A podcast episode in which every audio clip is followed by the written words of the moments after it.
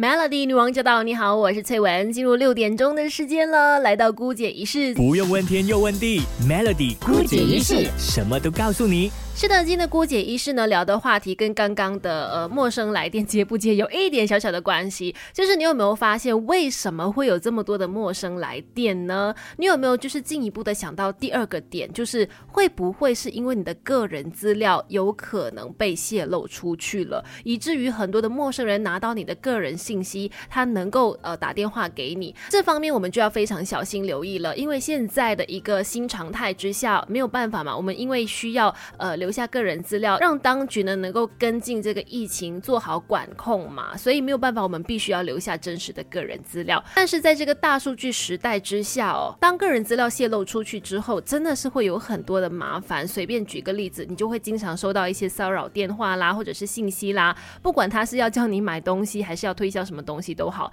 就有可能会经常收到这些来电或者是信息。再来的话呢，就担心会有诈骗的一些电话进来了。如果说你非常小心的话，那就不用担心嘛。但是最最最害怕的就是最后这个个人信息流露出去之后呢，有可能会造成你的钱财损失。所以等一下回来告诉你怎么样更好的保护个人资料。Melody 女王驾到！你好，我是翠文。今天我们在姑姐仪式呢，要告诉你一百种保护好个人资料的理由啊，要不然最最最最害怕的就是呃，在担心最后啊钱财的损失了，就是万一真的别人拿到你的资料之后去干什么坏事啊，又或者是在电话里面呢诈骗你的钱财，这是最担心的事情。所以第一招来去面对或者是保护个人资料的方法，就是当你遇到陌生来电或者是一些陌生信息的时候。千万不要马上相信他们，千万不要马上照着对方的要求去做，这个很重要。就是呢，不管对方告诉你他是谁，你都要记得去核实一下他的身份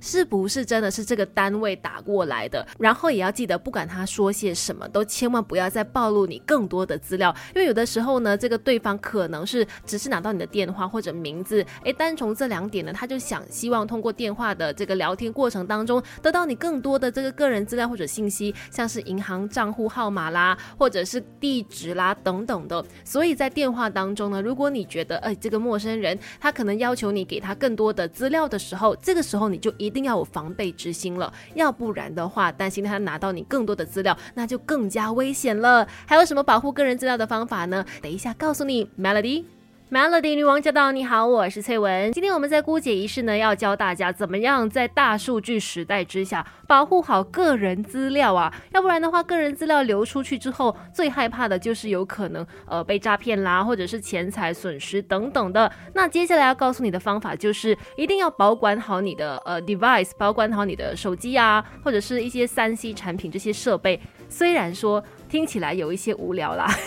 谁会没有保管好自己的三 C 产品呢？但是还是要提醒大家，就是如果说你真的有电脑啊，或者是手机啊、平板遗失的话，其实要很留意哦。这个个人资料可能赶快你要去换密码了等等，因为有可能对方拿到你的这个 device 之后，他有可能可以去更改，进入到你的设备当中去窃取其他的资料，所以之后再去更改密码那非常重要啦。再来就是呢，对于你的个人隐私这个信息一定要很警惕。比如说，你的手机不要轻易的给第三方看到，然后比如说，你不要轻易的在其他地方用别人的电脑去 log in 你的 account，因为很多时候呢，可能我们在外面购物的时候，对方叫你留下一些个人资料啊，是用对方的 device 嘛，是用电对方的电脑啦，或者是平板等等。那用完之后一定要记得 log out，要不然的话呢，别人就可以直接进入到你的账户当中了，这就是非常危险的啦。还有哪些方法保护你的个人资料？等一下再继续跟你聊。Melody 女王驾到！你好，我是翠文。今天在姑姐仪式呢，就要教大家怎么样更好的来保护个人资料，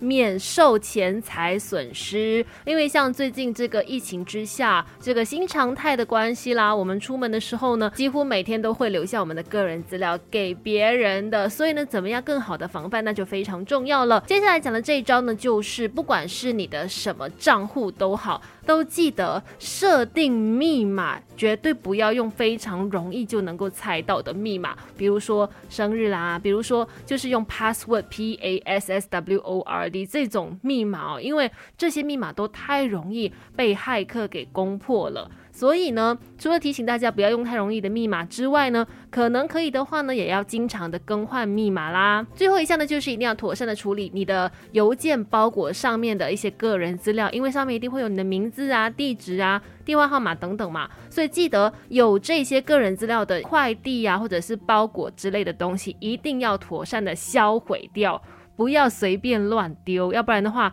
被有心人捡到了，那就有可能让你的个人资料泄露出去了。希望大家在这个大数据时代之下，都要谨慎的管理好个人资料喽。